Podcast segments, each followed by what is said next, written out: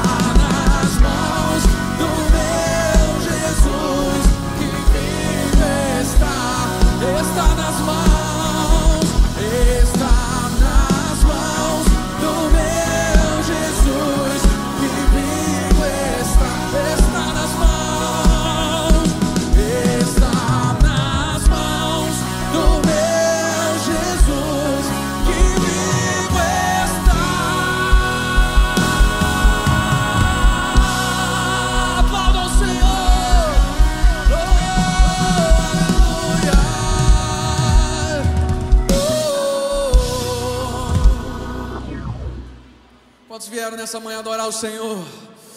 Ah, querido, existe uma atitude de Deus para com o homem, com um amor tão grande. A Bíblia diz que o véu que separava o santo lugar do santo dos santos foi rasgado de alto a baixo, então isso foi uma atitude de Deus para com o homem. Que nessa manhã você possa dizer, Deus, muito obrigado, porque o véu que nos separava de uma intimidade profunda contigo não separa mais. E nós estamos aqui nessa manhã para te adorar. Adore a Ele. Oh,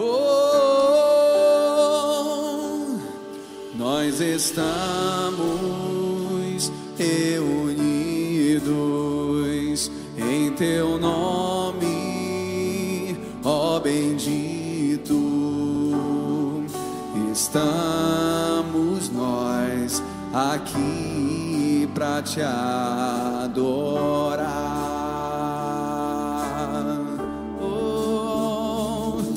Calvário nos amaste com teu sangue, nos compraste. Estamos nós aqui para te adorar. Liga sua voz e declare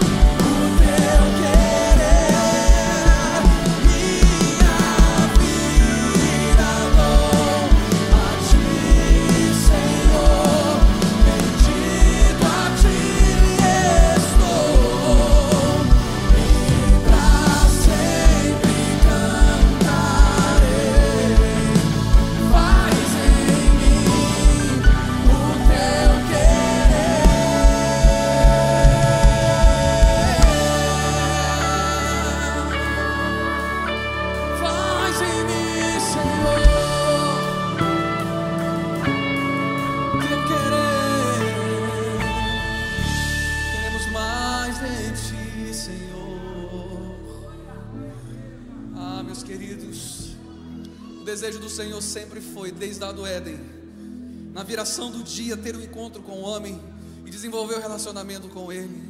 E na queda do homem, Jesus resgatou isso com o segundo Adão, de estar sempre perto, de estar sempre conectado com o Senhor.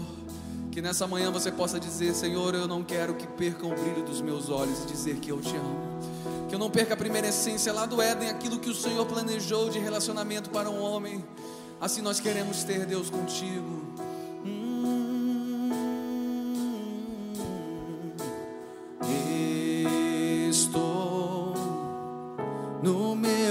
Jardim, tranquei a porta, abri meu coração, reguei minhas raízes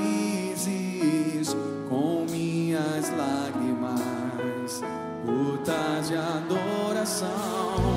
Senhor, não quero que os meus olhos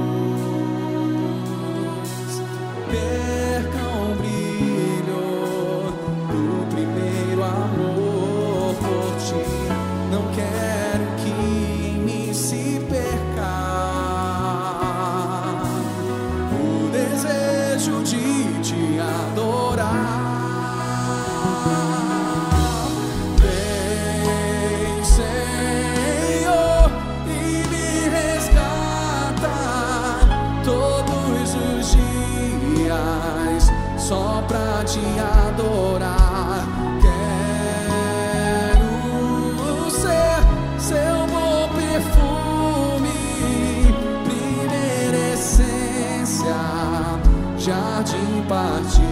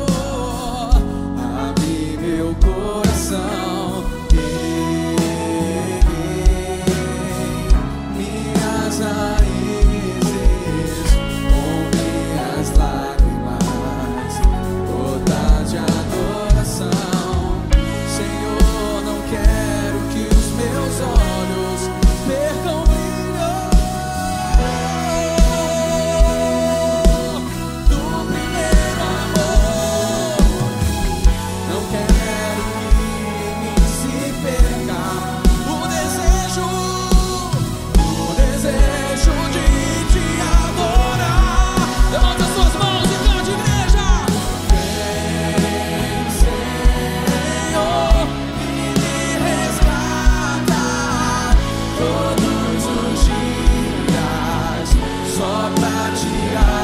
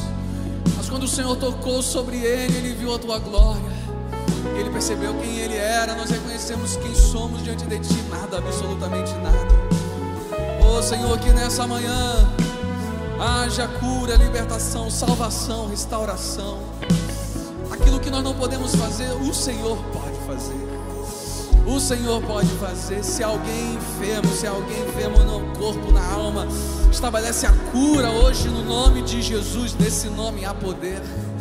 Nesse nome, esse nome que está sobre todo o nome. Pai, nós reconhecemos a tua superioridade e a tua presença nesse lugar. E queremos te dizer, Deus, que tu és o nosso maior prazer. Adorar, Senhor, não somente com a voz, mas com a nossa vida em espírito e em verdade. Te agradecemos, Deus, por tudo que o Senhor já começou a fazer nessa manhã. E faz aquilo que o Senhor planejou, para a honra e glória do teu nome. Em nome de Jesus. Amém. Aplauda bem forte o nome do Senhor. Aleluia. Aleluia. Podem sentar, igreja.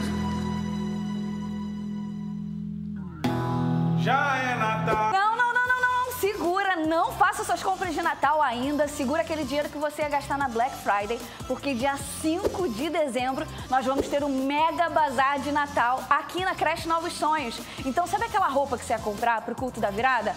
Não compra agora, porque aquela roupa vai estar aqui. Várias marcas vão estar com a gente. Você vai comprar tênis, sapato, brinquedo para criançada e muito mais.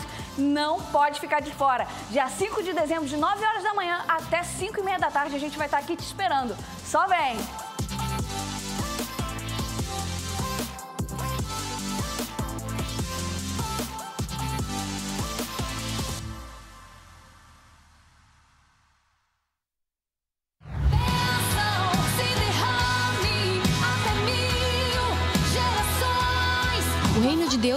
É comida nem bebida, ou seja, não é desse mundo, mas é paz, justiça e alegria no espírito. A alegria no espírito, ela não vem de coisas. A alegria vem do Senhor.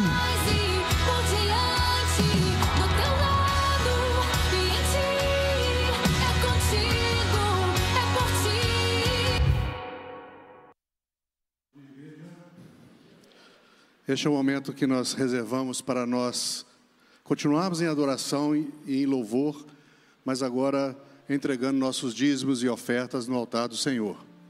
Nós temos tido o privilégio de pertencer a uma igreja que tem sido terra fértil para as sementes que nós temos lançado aqui. Os irmãos, os irmãos têm acompanhado a evolução dos investimentos na área social da nossa igreja, através do Instituto Assistencial, através do Centro de Recuperação de Dependentes Químicos, através da nossa creche.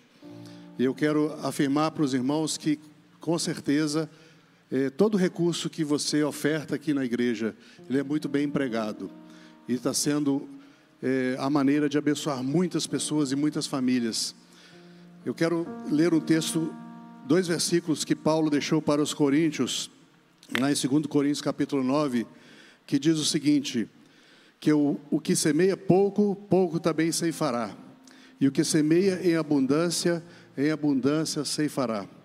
Cada um contribua segundo propôs no seu coração, não com tristeza ou por necessidade, porque Deus ama ao que dá com alegria. Eu gosto muito dessa última frase, Deus ama ao que dá com alegria. E isso me remete a alguns vídeos que eu vi recentemente sobre a maneira que as igrejas evangélicas lá na África fazem o seu momento de ofertório. Normalmente, eu não sei se alguém aqui já viu, se não, é, entre lá no YouTube e, digite lá é, ofertório, o aumento de dízimo e oferta da igreja na África. Você vai ver que interessante. Momentos que duram assim 40 minutos, 50 minutos, uma hora. E o povo cantando e louvando e dançando para o Senhor com um momento de alegria. Eu vejo algumas igrejas que no momento do ofertório parece aquele momento quando você sai, levanta para ir para a cadeira de um dentista para ouvir o barulhinho daquele motorzinho danado, né? E nós temos que mudar o nosso coração. Por isso que Paulo diz aqui em Coríntios, nós temos que contribuir com alegria. Então Deus ama o que dá com alegria, não por obrigação. Nessa igreja ninguém sabe, nenhuma, nenhum pastor, nenhum membro da liderança sabe quanto que você dá de dízimo, se você dá dízimo ou não. Mas Deus sabe. E você precisa estar alinhado com a palavra de Deus. Esse é o momento de você semear em terra fértil, é o momento de você trazer o dízimo e a oferta que você tem preparado para essa manhã. Você que está em casa pode fazer também participar desse momento através da leitura do QR Code aí da, da, da sua tela e você vai ver aí as opções que você tem para fazer esse momento e essa contribuição. Você que está aqui, se quiser pagar no cartão de crédito eh, ou débito, as máquinas estão lá atrás, você pode ofertar através também dessa modalidade que também é bastante segura. Tá? Muito obrigado e vamos orar, eh, vamos louvar a Deus e adorar neste momento com o mistério de atitude. Enquanto isso, você vai fazer esse momento de adoração ao nosso Deus.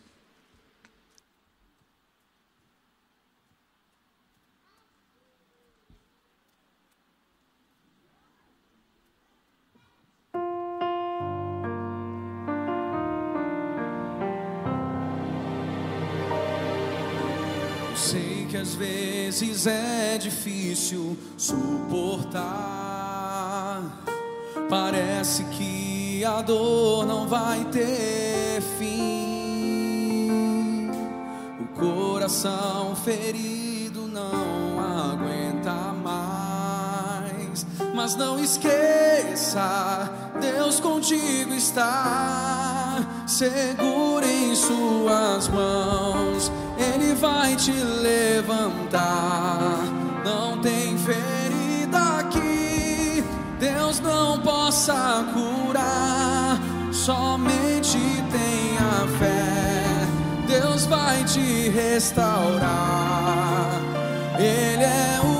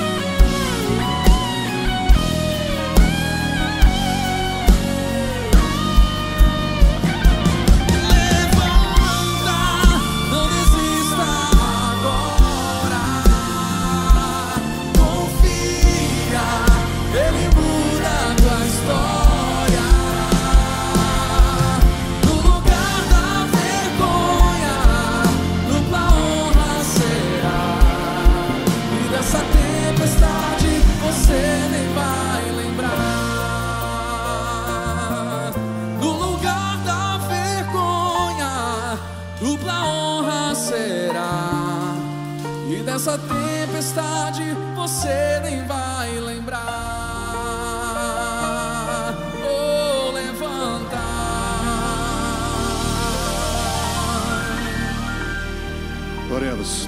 Pai querido, nós te agradecemos a oportunidade e o privilégio de ofertar e te cultuar através dos nossos dízimos e ofertas. Nós queremos te pedir, ó Pai, que o Senhor dê sabedoria à liderança da igreja para usar cada centavo que foi depositado aqui no teu altar com muita sabedoria e entendendo, ó Pai, a tua vontade para o uso desse recurso. Também quero pedir que abençoe cada família aqui representada que pôde contribuir. Cada família, ó Pai, que está aqui assistindo o culto pela internet, que também pôde ofertar neste momento. Que o Senhor esteja derramando bênçãos na vida de cada um deles. Também quero pedir, ó Pai, para aqueles que não tiveram esse privilégio de ofertar e dizimar neste dia, porque estão desempregados, e que o Senhor possa estar abrindo as portas para emprego, para oportunidades para esse povo, Pai. Que eles possam ter em breve a alegria de trazer a oferta e o dízimo no teu altar. Também te peço, Pai, que o Senhor dê sabedoria para nós utilizarmos os 90% que o Senhor deixou para a gente cuidar. Que nós possamos, como família, como administradores dos nossos lares, termos essa sabedoria, de usar com sabedoria aquilo que o Senhor tem colocado nas nossas mãos. Obrigado por tudo e nos abençoe em nome de Jesus. Amém. Disse aqui no primeiro culto que quando eu crescer eu quero tocar guitarra igual o Gabriel, né, Gabriel? Bom, é, o nosso pastor tirou uns dias de férias e eu estou aqui representando, como na condição de vice-presidente, para convocar a igreja para uma assembleia extraordinária que vai acontecer no dia 6 de dezembro, no culto das 11 horas, para a eleição da nova diretoria de 2021, incluindo a diretoria estatutária, o Conselho de Exame de Contas e o Conselho Administrativo. É, A nossa igreja é composta, é, a diretoria da nossa igreja é composta de membros da igreja, leigos, ou seja, não temos pastores na diretoria, nem no conselho, nem na, na comissão de exame de contas. São pessoas é, voluntárias eleitas pela igreja né, e que não são remunerados pela igreja. Apenas o pastor presidente né, é que pertence à, à- diretoria, que tem a sua remuneração. Então, só para os irmãos entenderem que toda a administração financeira da igreja não passa pelas mãos de nenhum pastor. E nenhum pastor, como eu disse aqui no início, sabe quanto você dá de dízimo. Por isso que você tem que fazer a sua fidelidade é com o Senhor, não com a liderança.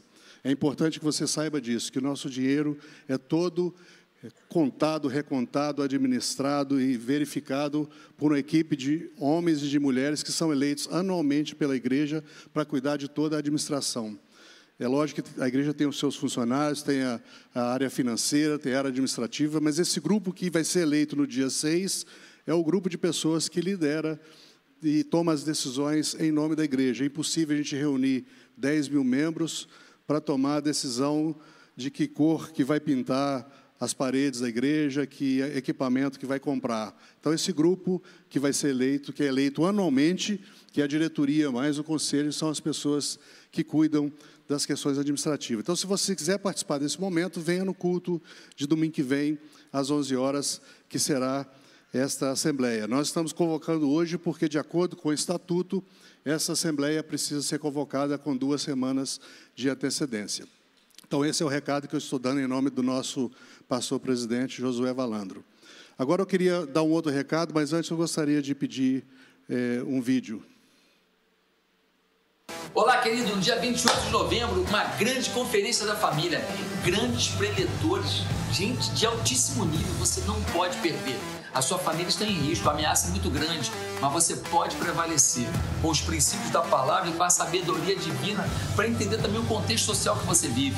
A família é sua prioridade. Por favor, não perca essa conferência. Ela é gratuita, mas você tem que se inscrever e receber o link para participar. Deus vai te abençoar. Não perca. Bom, até eu quero participar desse vídeo aí, né? Porque fica magrinho, né? Muito legal. Bom, é, basicamente o pastor reforçou já todas as coisas que eu gostaria de reforçar aqui. Né? Aqui tem o nosso quadro de preletores para o nosso Congresso da Família, que vai acontecer no sábado, agora, dia 28, 100% gratuito, 100% online, de 9 às 16. Aí você me pergunta, Josiel, mas eu não posso participar o dia todo. Você entra lá, participa o tempo que você pode, mas não deixa de participar. São 13 conferencistas de renome nacional na área de família.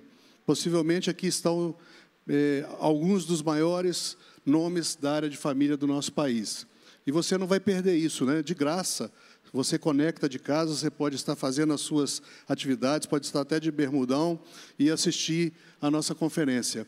Nomes como Josué Gonçalves, Josué Valandro, pastor Arão Xavier, que esteve na nossa igreja há cinco anos atrás, no seminário de finanças. O cara é fera em finanças para a família. Tem muita coisa boa para a gente ouvir neste, neste congresso. Né, O pastor Ricardo e Maíla também são lá de Brasília, muito bom, muito específico na área de família.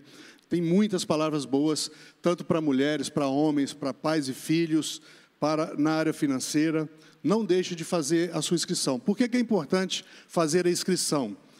Para você receber o link, para você participar, você tem que fazer inscrição, o pastor José falou ali.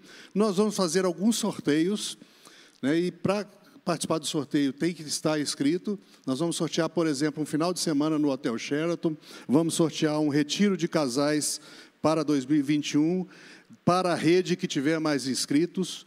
Então, as redes estão participando também de um concurso. A rede que tiver mais inscrito no Congresso, para aquela rede, nós vamos sortear um retiro de casais. Por enquanto, a rede laranja e a rede azul estão na frente. Então, as demais redes aí, por favor, eh, faça sua inscrição logo aí para não ficar para trás. Também você vai receber, se fizer a inscrição, um e-book de todas as mensagens, o, toda, a transcrição para texto de todas as mensagens. Eventualmente você não vai conseguir assistir todas, mas você vai receber. E vai receber um certificado. Então não deixe de fazer a sua inscrição. Você pode entrar no site da igreja, quando aparecer este banner aqui lá no site, você clica nele, vai direto para o site de inscrição e você faça a sua inscrição. Não gasta nem um minuto para se inscrever. Tá? Então não deixe de fazer. Infelizmente, até agora, nós temos 70% das inscrições no Congresso, gente de fora daqui da igreja. Então estou um pouco decepcionado, porque o pessoal de outras igrejas ou de fora estão se aderindo mais do que pessoal da nossa igreja. Então, por favor, eh, não decepcione, é um evento da igreja, ele está sendo organizado pelo Ministério da Família, mas é um evento para a igreja, para qualquer idade. Aí não deixe de participar, vai ser bênção na sua vida. A família nunca foi tão atacada pelo inimigo como nesse tempo. Por isso que nós estamos chamando o tema do congresso, Família neste novo tempo. Nós temos aprendido muitas coisas ao longo desse ano de 2020. E as palavras que vocês ouvirão neste congresso vão ajudar vocês a vencer algumas dificuldades, alguns desafios que eventualmente vocês estão sentindo e vivenciando na casa de vocês. Tá? Então conto com vocês e quero agora chamar o pastor Tiago Santiago, que é o nosso orador desta manhã, pastor da Rede Branca. Tá elegante, amigo? Até estranho, né? Vamos orar aqui para o nosso irmão. Pai querido, nós pedimos a tua unção, a unção do teu Santo Espírito na vida desse teu servo. Que ele possa proferir palavras aqui, vinda de ti, vinda do teu coração, para o nosso coração. É o que te peço e te agradeço em nome de Jesus. Amém. Amém. Muito bom dia para você. A gente está aqui né, nesse ritmo pós-conferência de juventude. Mas, e aí tem toda essa estrutura montada aqui, tem todo o estacionamento, você chegou lá, está diferente, não é verdade? Mas eu creio que, que Deus ele preparou algo realmente muito diferenciado, não no sentido de estrutura ou qualquer outra coisa. Eu creio que Deus ele preparou algo muito diferenciado nessa manhã no seu espírito para nós. Eu creio que o Espírito de Deus que se move sobre você, que se move dentro dessa casa, ele tem algo para impactar os nossos corações e eu estou muito animado com o que o Espírito Santo quer fazer.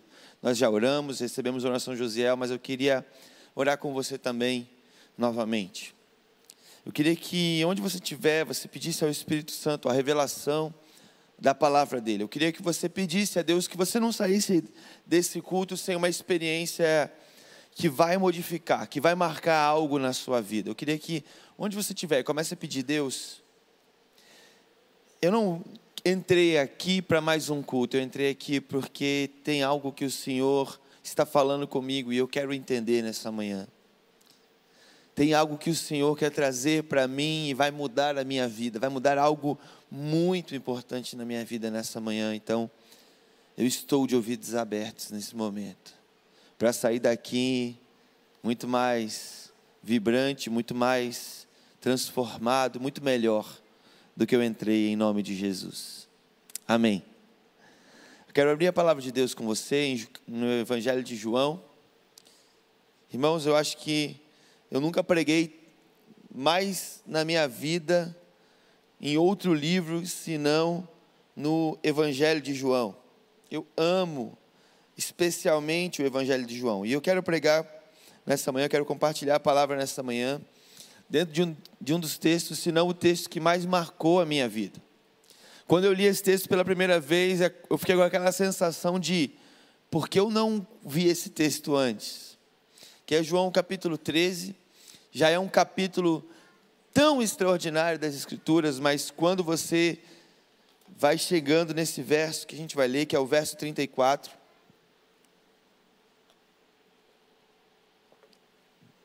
E 35. Algo muito especial acontece.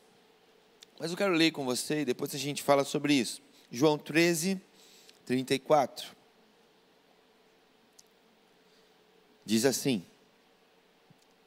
Um novo mandamento eu vos dou que vos ameis uns aos outros, como eu vos amei. E nisto conhecerão que sois meus discípulos, se tiverdes amor uns aos outros. Amém? Nós já oramos. Eu queria falar algo com você. Quando Jesus ele se expressa no início desse mandamento, eu queria que você percebesse que esse é o texto bíblico posterior a uma das cenas mais extraordinárias das Escrituras. Esse é o texto posterior ao momento onde Jesus, como diz no versículo 1 do capítulo 13, e tendo chegado o tempo onde Jesus deixaria essa terra e iria para o Pai, tendo amado os seus que estavam no mundo, amou-os até o fim. Esse é o capítulo onde Jesus expressa que existe algo que o movia a não voltar para o céu com pressa. Esse é o capítulo que onde Jesus ele expressa que há algo dentro dele que deixou muito claro para a humanidade inteira fazer essa leitura que havia uma força motriz, que havia uma força interior em Jesus, que fazia com que todas as coisas extraordinárias que emanam do coração de Deus emanassem de dentro da sua divindade para a sua humanidade. Porque nós sabemos, e é repetido, que Jesus ele era 100% homem e 100% Deus. Então havia algo que emanava da sua divindade e impactava completamente a sua humanidade, ou a forma como ele decidiu viver a sua humanidade. Como se uma mensagem estivesse sendo trazida para a humanidade de que há uma possibilidade real de todo e qualquer ser humano viver dentro de si aspectos da divindade. Jesus viveu a nossa humanidade para que nós pudéssemos viver, parte, ser parte da sua divindade. Sabe, Jesus ele viveu a humanidade, ele como o Senhor e Cristo, como Deus, desceu à terra e encarnou para conhecer e viver e expressar que era possível viver a nossa humanidade de uma forma divina. Há um desafio nesse texto, há um desafio na pessoa de Cristo que nos impulsiona. Há um desafio na pessoa de Cristo que nos leva a um outro nível de vivência humana, que é experimentar o seu coração e a sua divindade. E qual é o coração de Jesus? tendo amado os seus que estavam no mundo pouco antes de voltar para o céu, amou-os até o fim. Sabe qual é a maior expressão da divindade de Deus no ser humano? O amor. A maior expressão de que Deus é presente na terra, a maior expressão é de que Deus ainda pisa nesse chão, de que Deus, Jesus subiu ao céu, mas nos enviou um consolador e manteve fixa a sua residência na terra. São as expressões de amor, ágape, que estão impressas naqueles que creem em Jesus.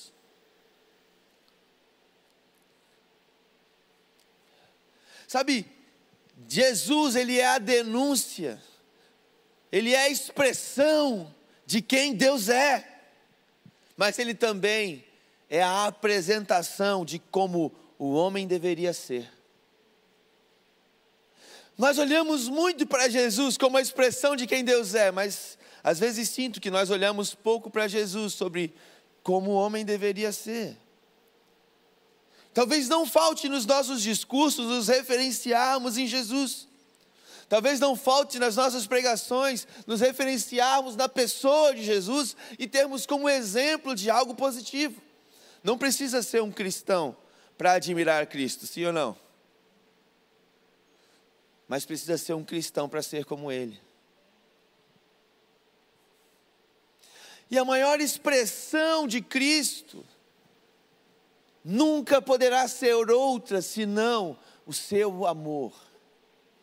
Não qualquer amor, o seu amor.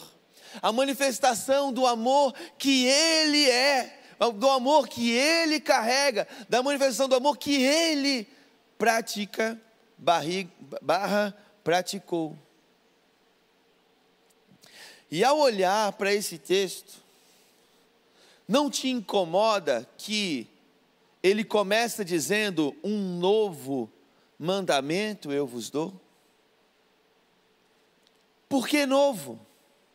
Amar não sempre foi o segredo, amar não sempre foi a referência, amar não sempre foi a necessidade. Quer conhecer alguém saudável? É alguém que recebeu muito amor, principalmente se foi na sua linguagem. Alguém que foi muito amado, alguém que foi realmente cuidado, alguém que não faltaram elementos. Pesquisas científicas já expressaram que o bom, a boa criação, aquela criação que dificilmente vai ter problemas, no sentido de formação de identidade de uma criança, ela carrega três As: atenção, afeto e afirmação. Em qualquer direção que o seu filho for tomar, se ele receber essas três características de amor, atenção, afeto e afirmação, provavelmente ele será bem sucedido. E muitas vezes não é, não porque não queremos dar, é porque não sabemos dar. Por exemplo, o que é atenção, pelo menos para a maioria dos homens? É estar tá junto, é jogar bola junto, é fazer alguma coisa junto. Não precisa nem, não precisa nem olhar no olho. Aliás, nem me olha no olho, não, que eu vou te estranhar. Para muitos homens físicos, como característica, mas também existem homens sensíveis, e são homens, porque a sensibilidade não rouba a virilidade de ninguém. Mas os homens físicos, em geral, eles tá junto aqui, camaradagem, é mais contato físico, é futebol, é seja lá o que for. Agora, funciona com a mulher, em geral? Hã? O que, que é atenção para a mulher? Para o que você está fazendo e olha nos meus olhos, por favor. Sim ou não? É sim. E homens sensíveis também precisam de contato visual.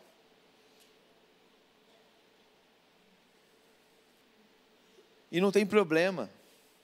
São homens, tão másculos quanto os físicos.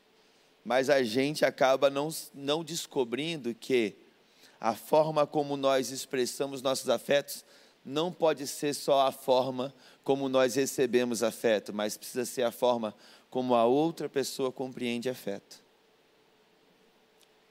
Então, essas três características, afeto, afirmação e atenção, elas são características inerentes que vão tornar seres humanos saudáveis ao nosso redor. E quando Jesus ele, ele se expressa, eu tenho um novo mandamento, ele está dizendo exatamente isso. Olha, eu tenho um novo mandamento, e eu sei que não parece novidade mandar amar. Eu sei que não parece nenhuma novidade mandar você amar. Amar tinha que ser premissa, é óbvio. O mandamento de Moisés, lá em Êxodo, de Deus através de Moisés, falava: ame ao seu próximo como a ti mesmo. E o problema não está na palavra amar aí. Sabe qual é o problema desse mandamento? Interpretação. Porque o que o povo de Israel chamou durante anos e anos e anos e anos de próximo, Jesus chega na parábola do bom samaritano e fala: vocês interpretaram errado o tempo inteiro. Para você, próximo é o teu amigo. Aí Jesus vem e fala: Mas eu digo, ame os seus inimigos. Para você, próximo é quem te faz bem. Aí Jesus pergunta em Lucas: Mas que mérito vocês terão se só amarem aqueles que te amam? Que mérito você vai ter se só fizer bem para quem faz bem para você? Por isso Jesus se expressa em João capítulo 13 dizendo: Um novo mandamento eu vos dou. Por que é novo? Porque o, o que deveria ser novo lá atrás se tornou antigo, porque o ser humano ele é profissional em pegar as coisas divinas de Deus e manchar com os desejos da nossa própria humanidade. Não, não é bem isso que Deus quis dizer. Esse negócio de dar outra face. Eu acho que Deus, ele dormiu e foi um anjo que escreveu essa parte. Não é verdade? Foi. Deus não pode ter sugerido que eu tenho que dar a minha face. Algo está errado. Ou algo de errado não está certo. Por isso, Jesus vai dizer coisas antigas, porque o coração de Deus nunca mudou, mas ele precisa usar uma expressão dizendo: Um novo mandamento eu vos dou. E ele se dirige aos seus discípulos, ele se dirige àqueles que caminham com ele. Ele se dirige, sabe, essa, esse mandamento ele ficou antigo de uma forma tão drástica que o povo de Israel, segundo os historiadores da época, eram conhecido como o povo que odiava todos os outros povos. Não era assim que Israel tratava os estrangeiros? Impuros, indignos. Não era assim que Israel tratava a própria Samaria, que era uma mistura de israelitas com outras nações. Nem o misturado Israel é, é, é, amava. Como o povo que tem como primeiro mandamento ame a Deus e ame ao próximo como a ti mesmo, conseguia se expressar com ódio. Como o povo de Deus conseguia ser tão preconceituoso, ser tão odioso, ser tão mesquinho, ser tão outras nações, ser tão, como diz o termo da antropologia, etnocêntrico. Eu olho para quem é da minha raça, e esses eu chamo de irmãos. Todos os outros são meus inimigos. E graças a Deus que o mandamento é amar o próximo, para eu não ter que aturar os outros. Então Jesus ele emerge aqui em João dizendo: Ei, para tudo! Já que esse mandamento não está bem compreendido, eu nem vou me aproveitar dele, eu vou ser o próprio exemplo do que esse mandamento tinha que dizer. Então eu digo: um novo mandamento eu vos dou. Eu estou mudando o seu paradigma, e o paradigma agora não é mais a teoria que você ouviu há milhares de anos atrás de Moisés. O paradigma agora sou eu, o meu próprio exemplo, a pessoa que eu sou, como eu manifestei amor. Você lembra, Pedro? Você lembra, João?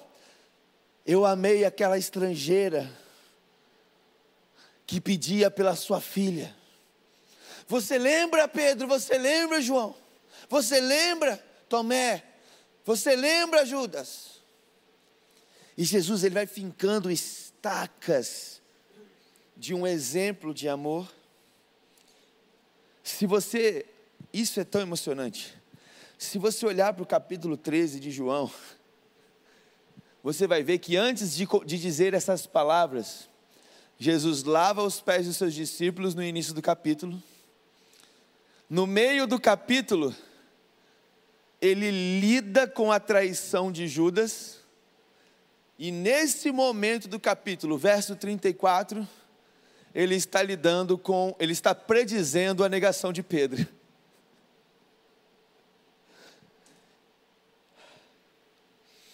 Como se o capítulo estivesse dizendo: Eu vou falar sobre o amor de Jesus, apesar da traição e apesar da negação.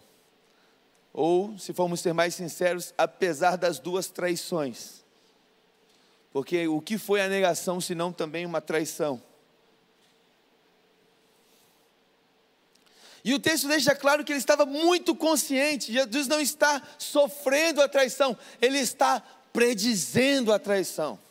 Ele está predizendo a negação. Sabe,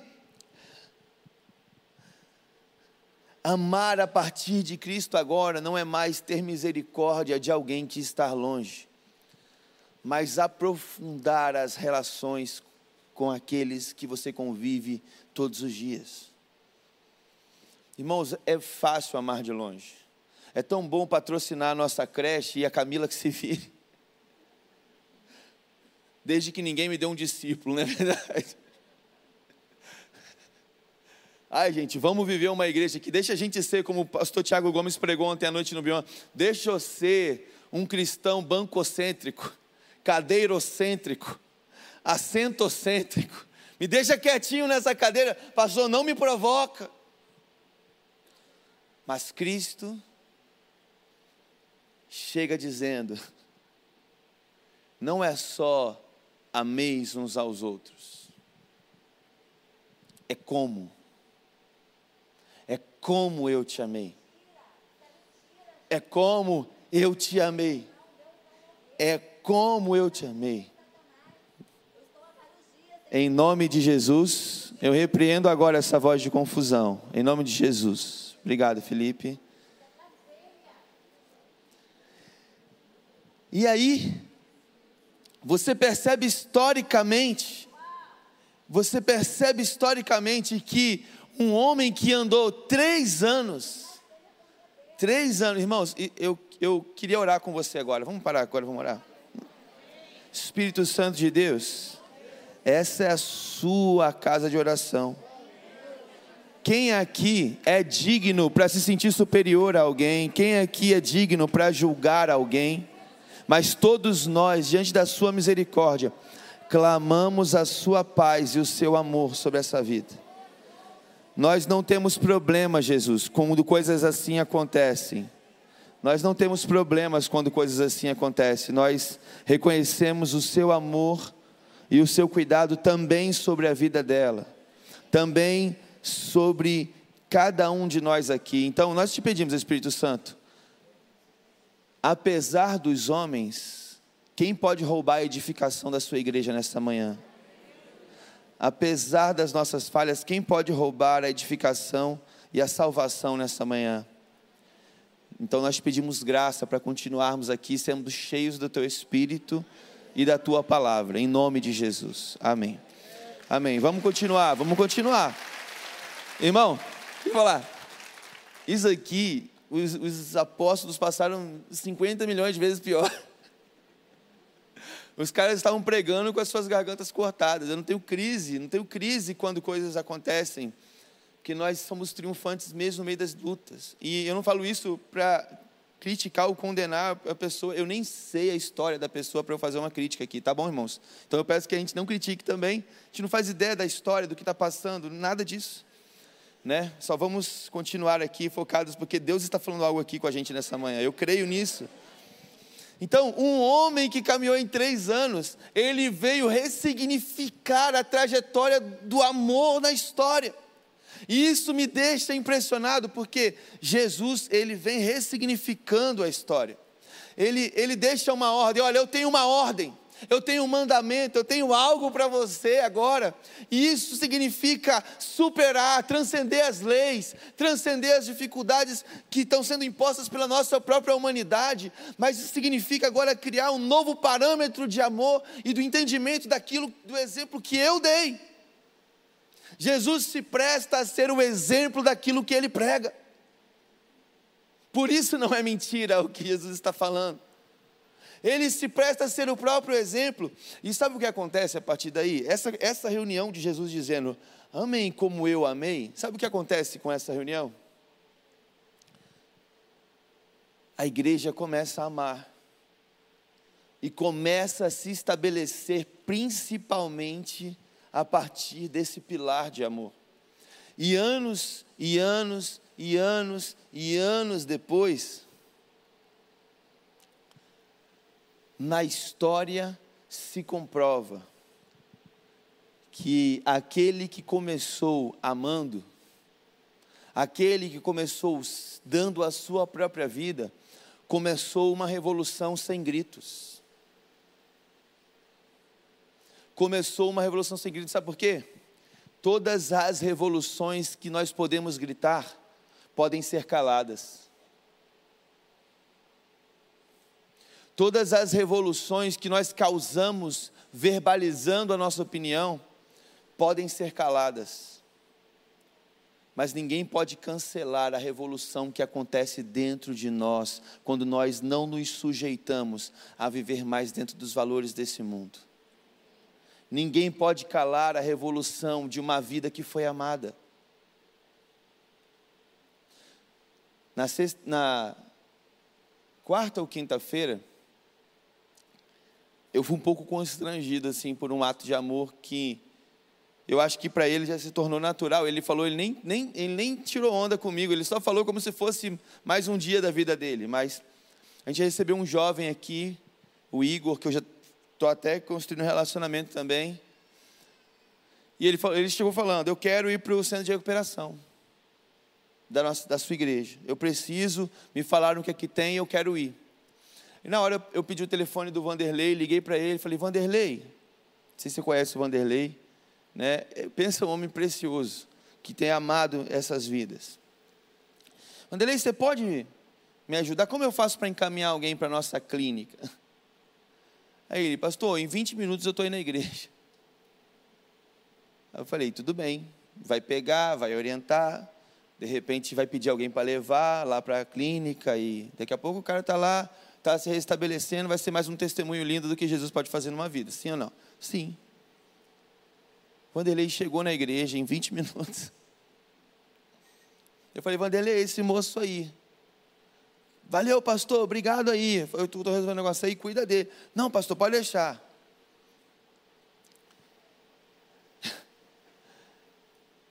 No dia seguinte eu volto, eu encontro aqui na conferência esse rapaz e o Vanderlei. E o Vanderlei olha para mim e fala assim: Pastor, aqui ó, tá aqui o Igor. Nem sei se o Igor está por aí hoje, deve estar ajudando lá fora. Tá aqui o Igor. Já dormiu na minha casa essa noite. Já dei banho nele, já dei umas roupas, já fiz isso. Já... Eu, mas você não ia se livrar do problema lá na, no centro? Estou tá, sendo honesto aqui em relação à expectativa cristã que eu tinha. Você não ia jogar ele lá? E aí, quando o Vanderlei falou, já levei para minha casa, já dei um banho, e me arruma o ingresso dessa conferência aí, que ele vai ficar aqui com a gente. Eu fiquei pensando, falei, Jesus continua encarnando um novo padrão de amor para a gente. Jesus continua, não só lá, diante dos discípulos, afirmando e, e vivendo, mas o que ele disse nessas palavras de João capítulo 13, continua se tornando a realidade daqueles que estão dispostos a viver o único mandamento que importa. O único mandamento que importa. E eu sei que a gente é humano. Eu sou humano. E eu sinto na minha trajetória, estou sendo mais transparente com você aqui, que às vezes eu sou um exemplo muito grande do amor de Deus. Mas na mesma trajetória, às vezes eu sinto que eu não aprendi a amar ainda. Você é assim como eu? Tem horas que você faz coisas que ninguém faria, por pessoas que ninguém olha, em momentos que ninguém vê, e você não está preocupado em ser visto ou receber uma recompensa. E você vai lá e fala: Eu vou amar, eu vou amar, eu vou amar. Mas em algum outro momento, em algum outro momento, quando alguém talvez mais precisou de você, você falou: Ah, hoje eu não estou com tempo. E às vezes não é nem tempo, irmão, hoje eu não estou é com paciência mesmo.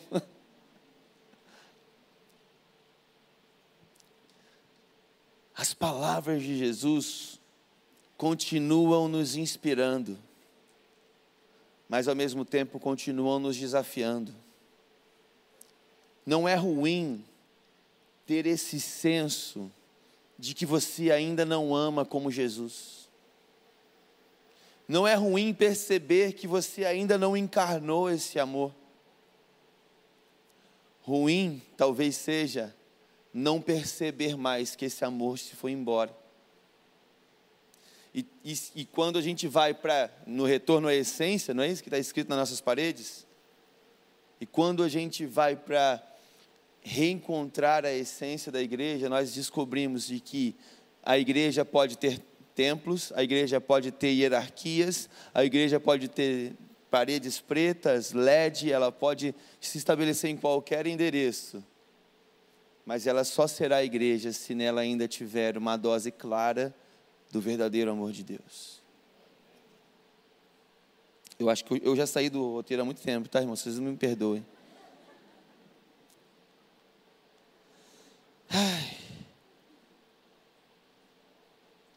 Uma nação conhecida pelo seu desprezo às outras nações se torna o povo, quer dizer, aqueles que creram em Jesus se tornam o povo representado por, pela frase: em Cristo não existem mais nacionalidades, em Cristo não existem mais diferenciação entre escravos e livres, em Cristo não existe mais diferenciação entre homens e mulheres.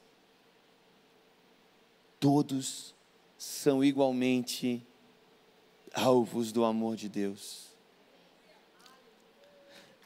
Eu, eu leio as palavras do McLaren, que é um comentário bíblico, olha o que ele fala. Eu falei sobre as condições acidentais, falando essas características: homens, mulheres, estrangeiros, escravos e livres. Eu falei sobre as condições acidentais que tornam difícil a obediência a esse mandamento. A verdadeira razão que torna difícil obedecer a ele é a negligência do nosso próprio controle interior. Na medida em que fomos cheios de Jesus Cristo, nessa medida, essa expressão do seu espírito e sua vida torna, se tornará natural para nós. Todo cristão tem afinidades com outros cristãos. Nas profundezas do seu ser, de modo que ele é muito mais parecido com o seu irmão, que é possuidor de uma fé preciosa, por mais diferentes que os dois possam ser, a cultura e o credo do que ele é para o outro homem com quem ele pode ter uma simpatia muito mais estreita em todos esses assuntos do que ele tem com outro irmão de fora, mas de quem ele é separado, desculpa, mas de quem ele é separado por isso, que aquele que confia e obedece a Jesus Cristo é mais seu irmão do que aquele que não confia e não obedece. Assim, para indivíduos e para as igrejas, o mandamento assume essa forma: vá até as profundezas de Cristo e você descobrirá que parece mais distante daqueles que ainda não compreenderam esse amor. E eu vou explicar, porque esse texto está muito difícil. Ele está falando o seguinte: sabe o que acontece com a gente? Olha, já vem o, o simples, o de falar. Sabe o que acontece com a gente? A gente às vezes olha e fala assim: eu não tenho tantos relacionamentos íntimos na igreja. Eu tenho amigos no mundo, mais amigos que o da igreja. Sabe o que ele está dizendo? Isso é um problema. Não ter amigos mais íntimos. Mas nós precisamos tomar cuidado para que porque aqui o mandamento principal é amem uns aos outros como eu os amei. Ele está se dirigindo aos discípulos. Às vezes a gente olha para os de fora e a gente fala, eu não tenho amigos no corpo de Cristo. E a gente tem amigos fora do corpo de Cristo que são tão próximos, mas é muito importante você, claro, amar os que são de fora, mas ter uma percepção que os relacionamentos que você tem aqui dentro são dados a você por Cristo.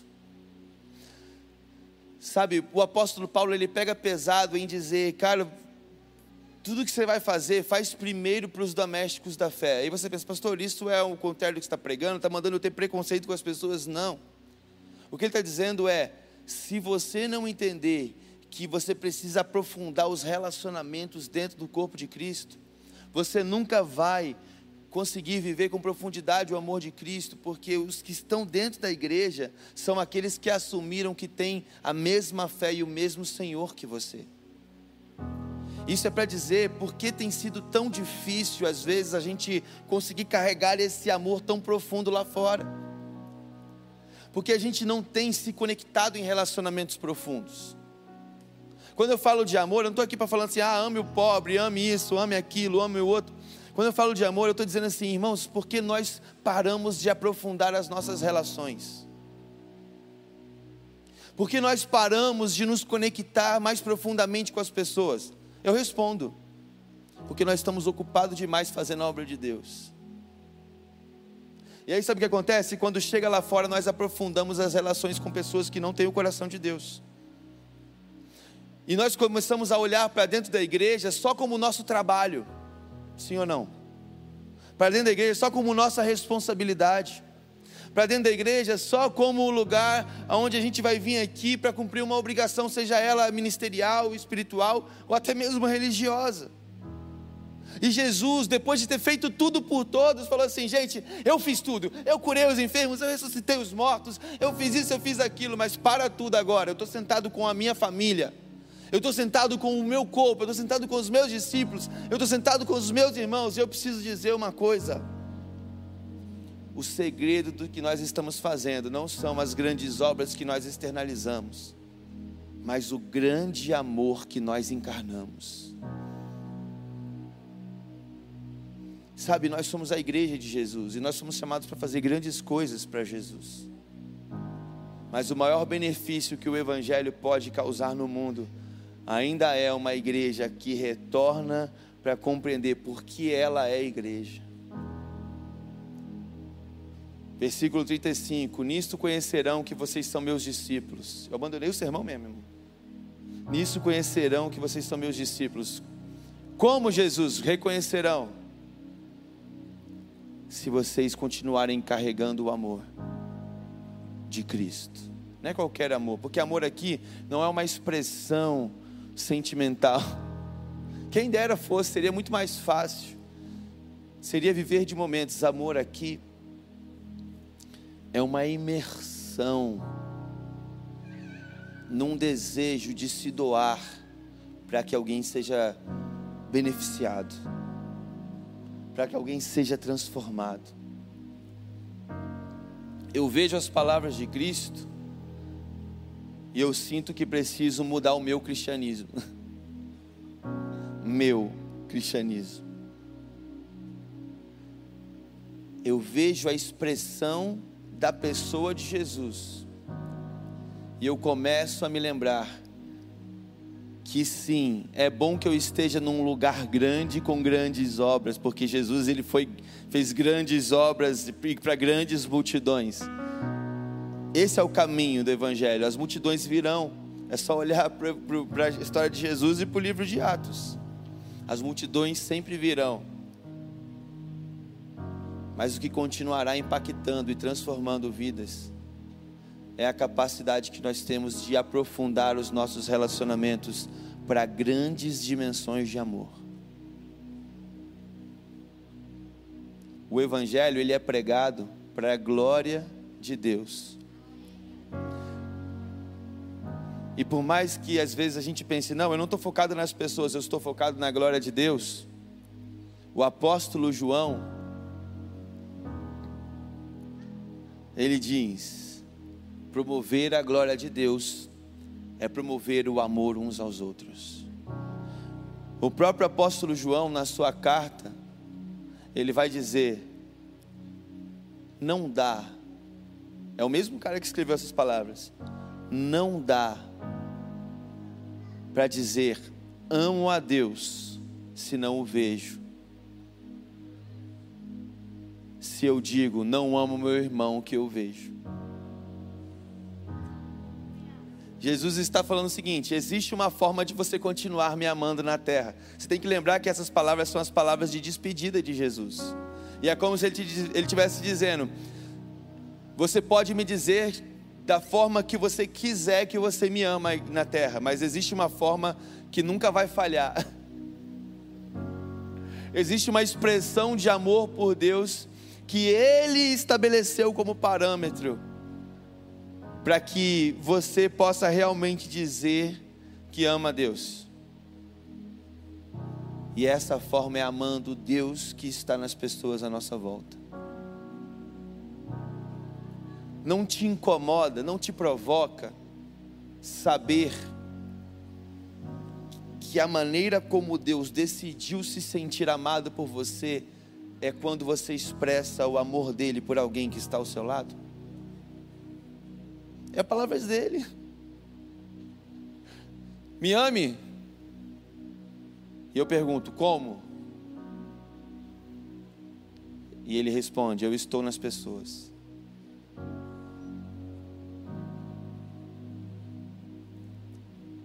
E ele me pergunta: Você me ama? E eu digo: Claro.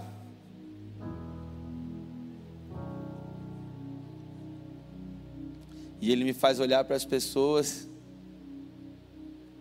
repensar sobre o meu discurso e dizer: Não tenho certeza mais. Não tenho mais certeza se eu amo o Senhor. E se eu puder provocar uma sensação em você, e uma frase em você para encerrar é a sensação de que talvez você não tenha mais tanta certeza do nível de amor que você achava que tinha por Deus hoje. Se eu puder me constranger e constranger você junto, a partir da perspectiva como Deus disse que se sentiria amado por nós, valeu essa manhã.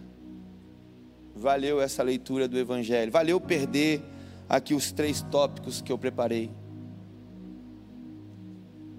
Eu quero orar com você. Talvez você fale, pastor, eu hoje estou mais para alvo do amor de Deus do que alguém capaz de amar alguém. E é legal isso, porque a gente só é capaz de amar o quanto a gente se sente amado, sabia disso? A gente só é capaz de amar o quanto a gente se sente amado. Não, pastor, mas eu conheço pessoas que não sentem nada amado, mas vivem dando amor para os outros. Não, não dá amor, dá tempo. Não dá amor, dá atenção. Não dá amor, dá serviço. Porque ninguém consegue dar o que não tem. Por isso Paulo vai falar: você pode fazer tudo, mas tem que ter amor. Você pode profetizar, você pode isso, você pode aquilo. Como assim dar o corpo para ser queimado não tem e não tiver amor? Não tem como, gente, dar corpo para ser queimado sem amor? Paulo vai dizer que tem. Paulo fala assim: não dê serviço antes de dar amor. Não dê abraços se não for dar amor no abraço. Não dê tempo para alguém se não for dar amor. Porque o que mais importa não é o resultado que o seu ato vai gerar, mas o amor depositado no ato. Nosso problema é que nós queremos resultados, e Deus está querendo que nós demos amor para as coisas e para as pessoas. Eu já liderei células sem amor, gente. Eu já pastoreei a nossa juventude por um tempo sem amor, não com ódio, né? Não é o oposto, mas é no automático, é sem o depósito profundo. E sabe o que acontece? Quando você dá o seu serviço sem dar o seu amor, os seus abraços são ruins. As suas palavras são vazias. Os seus relacionamentos são rasos. E nem você aguenta mais isso na sua vida depois de um tempo. Agora, quando você dá por amor, você se cansa totalmente fisicamente do que você vai fazendo. E eu encerro dizendo, mas você vive as palavras do apóstolo Paulo na carta dele aos, Coríntios. Embora exteriormente este- estejamos desgastados, interiormente estamos sendo renovados todos os dias. Não existe cansaço físico, irmão. Não existe cansaço físico suficiente para parar aqueles que amam. Não existe problema de família suficiente para parar aqueles que amam. Não existe obstáculos naturais ou espirituais para parar aqueles que amam. Porque tanto amam que o seu destino natural só pode ser a cruz. Quanto mais Jesus amou, mais ele morreu. Até o ápice do seu amor que foi a cruz. Eu quero perguntar: alguém hoje aqui precisa receber o amor de Jesus e você hoje quer receber entregando a sua vida a Ele? Tem alguém aqui hoje que está tá decidindo: eu preciso dar minha vida a Jesus, eu preciso receber Jesus na minha vida. Eu literalmente, como se diz no popular, quero aceitar Jesus hoje. Se você hoje quer entregar a sua vida a Jesus, quer receber o Espírito Santo dentro de você, eu quero fazer uma oração com você. E onde você estiver, você pode repetir essas palavras. Aliás, você repita essas palavras comigo, entregando a sua vida a Ele, desde que seja de todo o coração e uma decisão de amor. Diga assim: Pai, eu recebo Jesus na minha vida agora. Eu me arrependo do tempo que vivi não desfrutando desse amor, dos meus pecados. Me arrependo da distância que eu me coloquei do seu amor. Eu quero aprender a receber esse amor na minha vida hoje. Então eu recebo Jesus como Senhor, como Salvador da minha vida. É em nome dele que eu oro. Amém. Minha pergunta é, ainda pode continuar orando? Minha pergunta é: quem hoje recebeu Jesus, fez essa oração junto comigo, aí no seu lugar?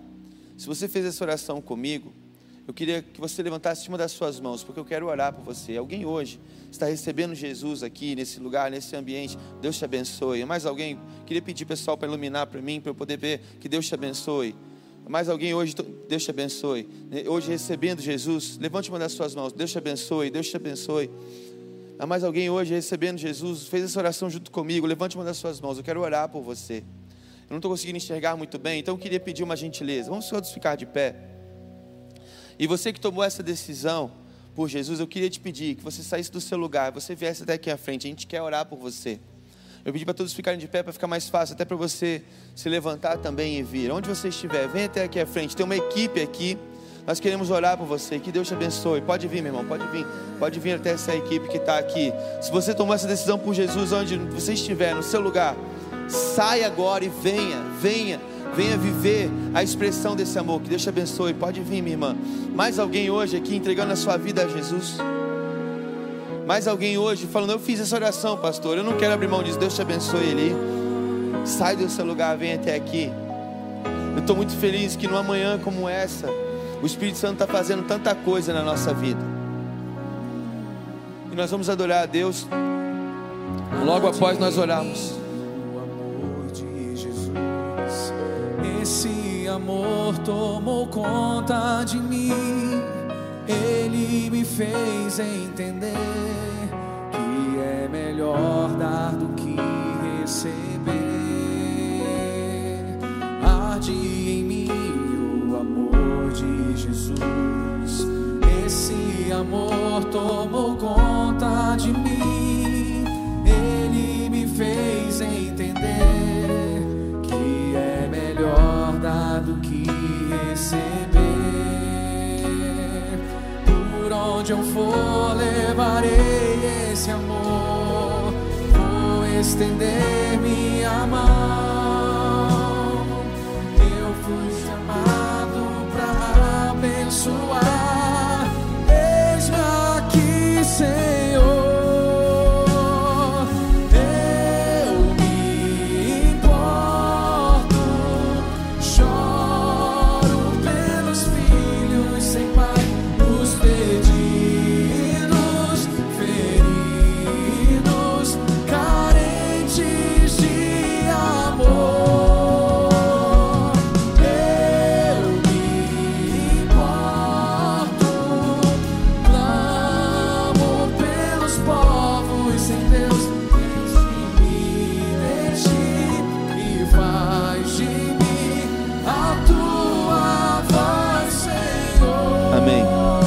Vamos orar? Estenda suas mãos para cá sobre cada um que está aqui na frente. Nós vamos abençoá-los, recebê-los como família e viver esse amor mesmo como família, como comunidade. Sabe, Deus nos desafia a amar não só os, os que creem, aqueles que não creem também, mas existe algo sobre o amor de Deus que é feito em família, que é vivido em família. Eu quero te desafiar nesse tempo a caminhar e perseguir pessoas que estão conectadas a Jesus. Sabe, você precisa olhar para a sua igreja como salvos, como membros de um mesmo corpo, como membros de uma só família.